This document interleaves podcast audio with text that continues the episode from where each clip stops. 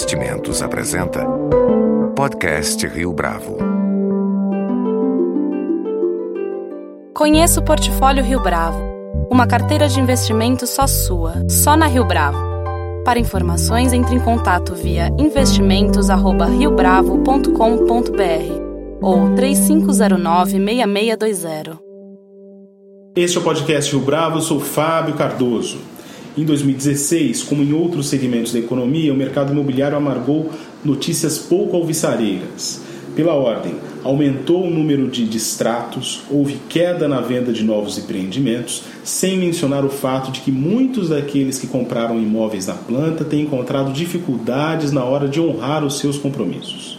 Mesmo assim, algumas empresas têm preferido olhar para a parte mais cheia do copo.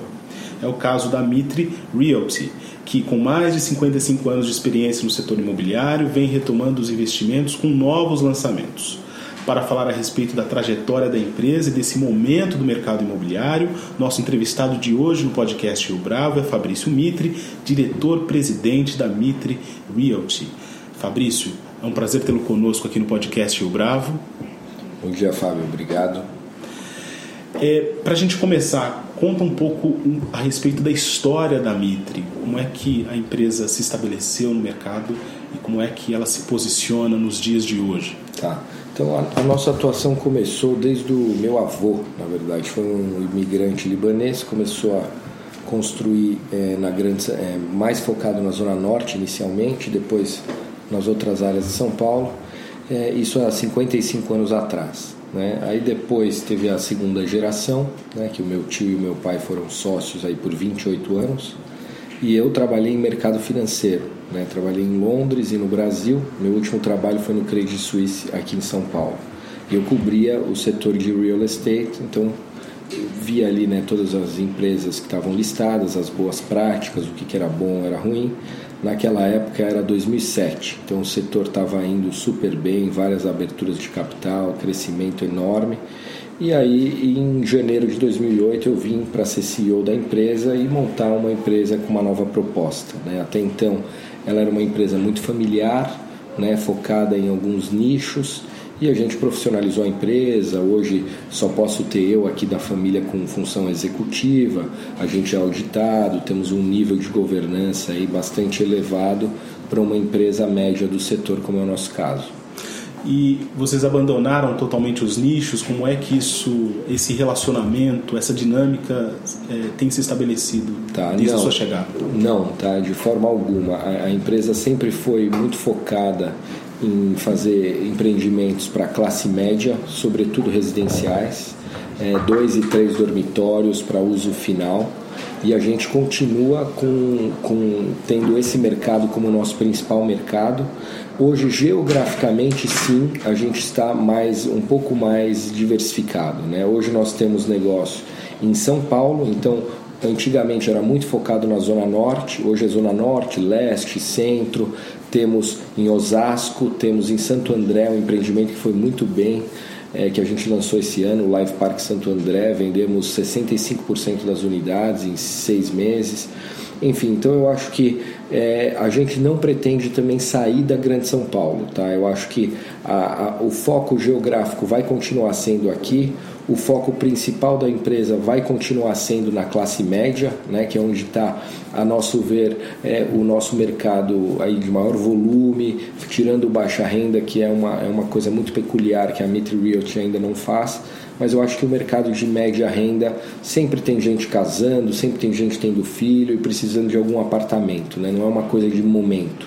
Então é um mercado que a gente gosta bastante mesmo nesse cenário de crise econômica e de é, desconfiança por parte dos consumidores, existe espaço para crescimento, existe espaço para venda de imóveis para essa classe média? Sem dúvida. Eu acho que, é, como eu disse, né, esse mercado ele é resiliente.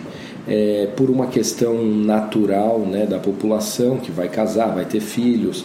Hoje a maioria dos meus clientes é o primeiro imóvel, tá? ou o segundo imóvel no máximo no caso de três dormitórios. Então é um casal jovem em geral que mora com os pais e que vai se casar, né?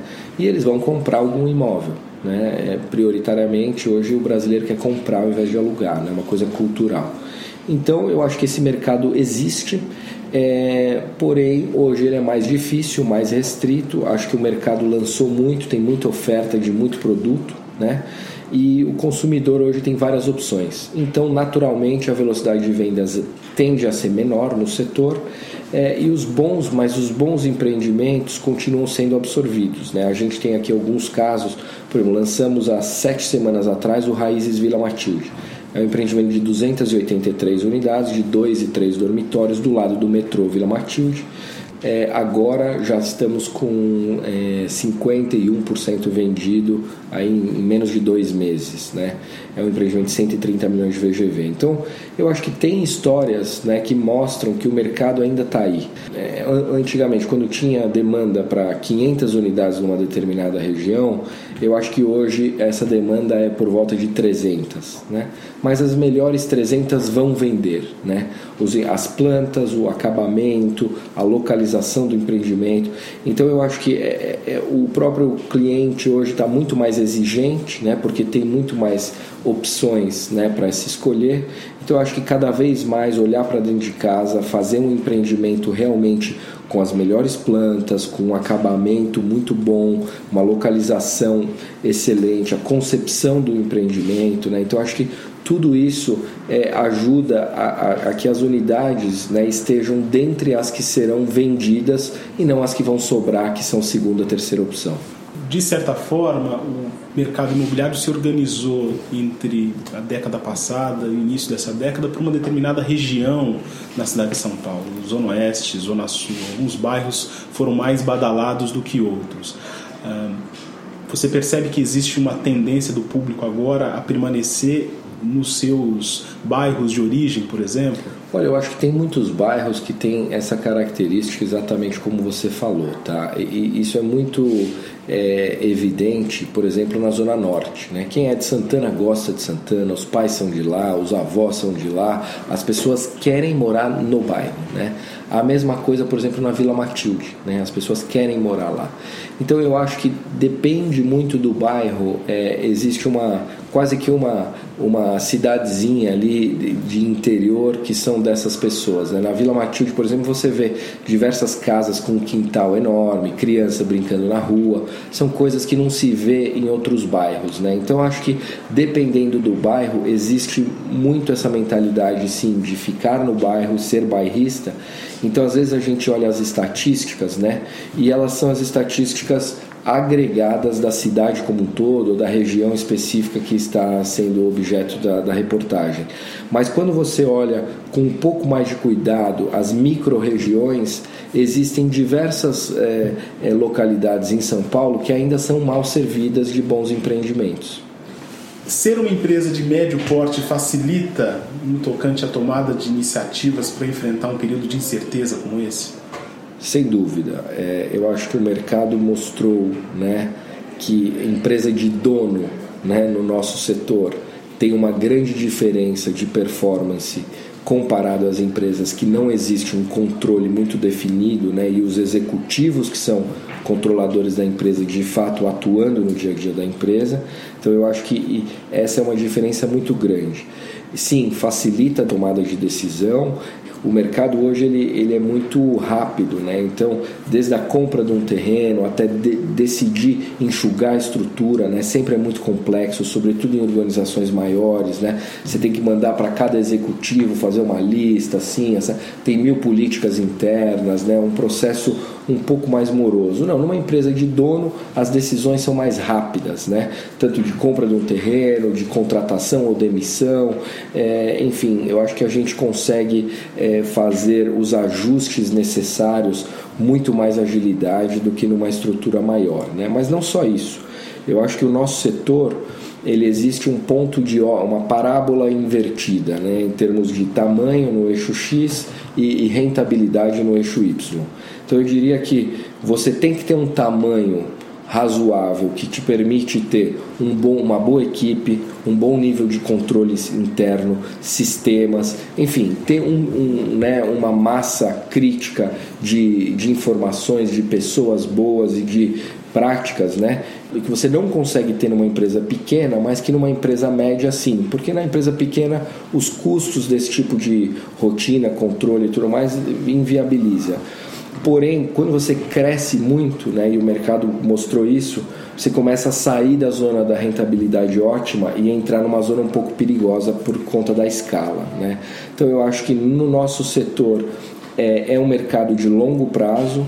Cada terreno que se compra, você vai ficar 4 ou 5 anos com esse terreno aqui dentro facilmente, né? Então é preciso uma série de etapas, todas elas estarem muito bem coordenadas para que tudo saia muito bem. Né? A execução de obra é algo complexo né? que demanda ali uma, um management bem, bem próximo da execução para ter certeza que não sai do eixo. Então eu acho que é, a escala, é, você não pode nem ser muito pequeno, mas também não pode ser muito grande. Né? Eu diria que é, existe aí um, uma clara divisão é, de, de rentabilidade entre as empresas médias, bem organizadas, e as empresas maiores que já têm uma escala muito maior. Né? Dentro desse contexto que você acaba de falar para gente, Fabrício, como é que vocês lidam com as dificuldades dos clientes e muitas vezes quitar os investimentos? Vocês enfrentam isso? Olha, a gente hoje, é, nós entregamos, entregamos recentemente 622 unidades tá, nos últimos 24 meses. Nesse portfólio nós tivemos 20% de distrato. 20% de distrato é muito mais do que eu queria ter, mas é muito menos do que o setor. Né? Hoje o setor está convivendo aí com níveis 40%, 50% de distrato. Então eu acho que é, esse é um problema gravíssimo que afeta todo mundo. Né? Acho que a, a legislação precisa mudar. Tá?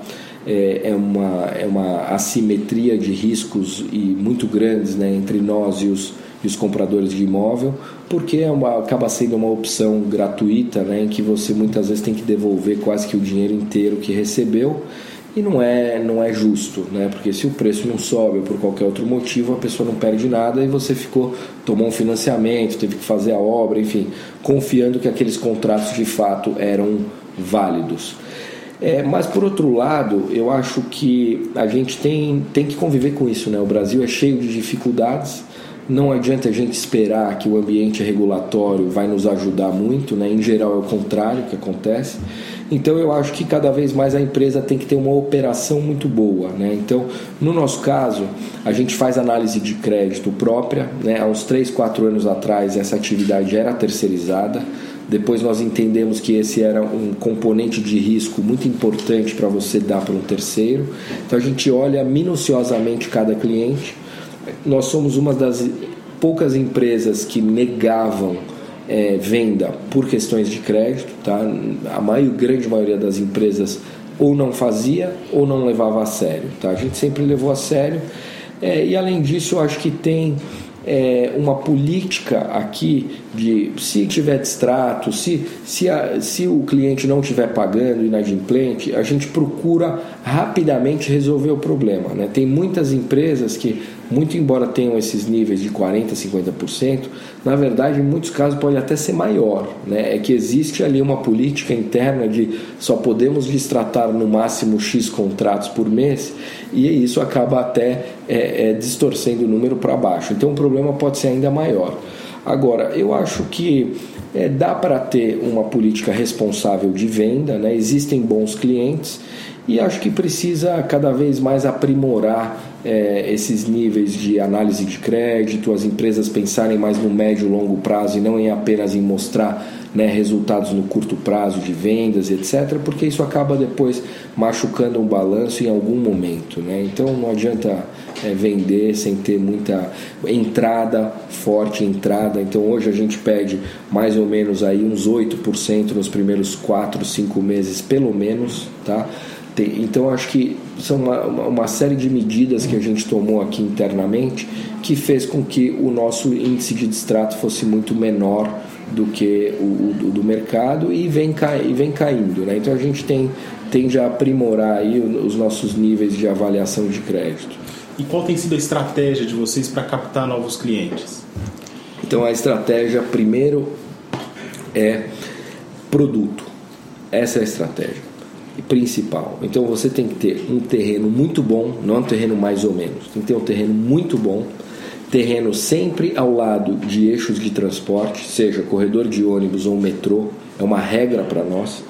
A Mitre não inaugura nenhum bairro, nenhuma região. A gente vai em regiões já consolidadas, que além de transporte, que é o primeiro item que nós olhamos, já existe uma infraestrutura na região de escola, hospitais, bares, restaurantes.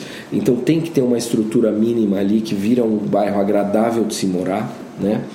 É, e além disso, eu acho que as plantas, né? se você olhar as plantas da Mitre, eu acho que elas são muito, muito bem distribuídas. Tá? A gente perde aqui muito, muito tempo até conceber o projeto do jeito certo que ele tem que ir para a rua. Eu acho que desde as plantas dos apartamentos até as áreas comuns, é, a disposição das vagas, tudo isso é muito hoje importante. Porque o mercado é, é ele, ele voltou um pouco à realidade, né? Que aquela história de vender tudo no lançamento, mudar a tabela no plantão que a gente já viveu, não, não existe mais e provavelmente não vai existir por um bom tempo. Então hoje as unidades vão estar prontas lá, você vai entregar o prédio, você vai ter 20% pelo menos de unidades lá no local. Então essas pessoas têm que ir no apartamento, ir no prédio, nas áreas comuns, ir à garagem, tudo. Eles vão inspecionar isso. Então precisa ser um empreendimento muito bem feito para ter aceitação de mercado. Te dar um exemplo. Dessas nossas 622 unidades entregues, nós hoje só temos uma em estoque. Então você vê, apesar desse problema todo do mercado, mesmo assim nós conseguimos vender praticamente todas as unidades, só falta uma é, mesmo nesse mercado adverso como está.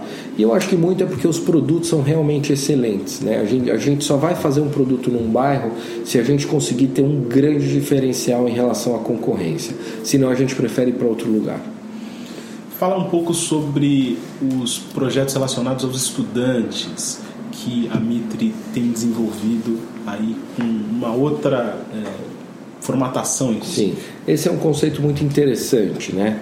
Nós, é, eu acho que a, toda essa história de residenciais para renda no Brasil ainda é muito pouco né, explorada e perto de outros países do mundo, né, por várias peculiaridades, né, desde a lei do inquilinato até taxa de juro muito alta. É, então esse mercado não é tão atrativo. E fora isso, o mercado imobiliário estava ganhando muito dinheiro fazendo produtos normais, né, então não precisava pensar muito fora da caixa. Agora eu acho que é um, é um ambiente muito mais restrito em relação à demanda, você tem que pensar muito no produto e tentar desenvolver nichos. Né? Então, tendo isso em mente, a gente já vinha olhando para o mercado de residência estudantil há uns anos. Né? É um mercado muito mal servido, né? Você vê aí, são pensões né, de 10, 15 quartos, sem nenhum valor agregado, numa casa antiga. É, e aí você vê fora do Brasil é completamente diferente. Né? Eu tive a oportunidade de morar em residências estudantis fora do Brasil e a experiência é, além de ser excelente enquanto estudante, todas as instalações são ótimas, né? o convívio com outras pessoas, enfim. E eu acho que aqui a gente perde muito é, é não oferecendo isso para os estudantes. Então é, a gente resolveu é, é se posicionar nesse mercado para ser líder do setor nós fechamos uma parceria com uma empresa que chama Redstone Residential, que é dos Estados Unidos. Eles estão em oito estados americanos, tem 13 mil camas no portfólio com 99,8% de taxa de ocupação. São muito bons de operação, a gente visitou diversas operações aí no mundo e escolhemos a Redstone como nossa parceira. Né? Não existe expertise local, porque não tem praticamente ninguém fazendo isso, então nós fomos buscar expertise fora do Brasil, nos melhores lugares, para trazer para o Brasil um, um, realmente um ativo de classe mundial nesse, nesse tipo de nicho. E aí o primeiro projeto nosso que já começamos as obras agora é do lado do Mackenzie, então nós estamos a 400 metros do Mackenzie, tem 33, 32 mil alunos, e estamos a 400 metros da Santa Casa, que tem mais 3 mil alunos. E ali também existe um campus da PUC e outros. Enfim, eu estou a 400 metros de 36 mil alunos. Estou uma região né, da Consolação, ali, fronteira com Higienópolis é muito mal servida. A, a, maioria das unidades são antigas, né, em prédios sem lazer, muito sem vaga, sem mobília. Então a gente vai oferecer um produto que ele já vem mobiliado como um quarto de hotel, tem arrumação de unidades periódicas, tem catraca para entrar, para sair, sala de estudo, enfim, tem tudo aquilo que um estudante desfruta fora do Brasil, nós vamos trazer para cá e temos já um segundo projeto, são 600 camas do lado da Universidade de São Paulo, é, esse agora já está em aprovação e o do Mackenzie já está aprovado em obras, como eu te falei. Então, criamos um braço na Mitre, né, que chama Share Student Living, é, que a gente vai explorar esse, esse mercado de residências e queremos ser residência estudantil e queremos ser o líder do setor nesse, nesse nicho, desenvolvendo no início 2.500 camas na Grande São Paulo e depois uma atuação um pouco mais diversificada geográfica para atingir 10 mil camas em oito anos. Então é, a gente está bastante entusiasmado com o setor, a gente acha que o juro né, vai cair é, substancialmente a partir aí de 2017 e 2018. É, isso não sou eu que estou dizendo, né? os especialistas aí do mercado que, que frequentemente no, nos dizem isso, é público. Então acho que to, todo esse ambiente vai favorecer muito esses imóveis para renda e eu acho que a hora de residencial para renda já chegou e esse mercado de estudantes é um mercado muito resiliente mesmo em tempos de crise. Né? Você vê hoje é, o Brasil em recessão, é, numa crise aí, né, bastante importante. Você vê as boas faculdades lotadas né, e o mercado estudantil como um todo ainda crescendo. Então isso tudo nos chamou muito atenção para esse nicho de mercado e eu acho que nós estamos aí com projetos excelentes do lado das principais universidades de São Paulo. Então eu estou muito entusiasmado com isso. Fabrício Mitre, muito obrigado pela sua participação aqui no podcast Rio Bravo. Bom, muito obrigado, Fábio. Estou sempre à disposição aí e foi um prazer conversar contigo. Com edição e produção de Leonardo Testa, este foi mais um podcast Rio Bravo. Você pode comentar essa entrevista no SoundCloud, no iTunes e no Facebook da Rio Bravo.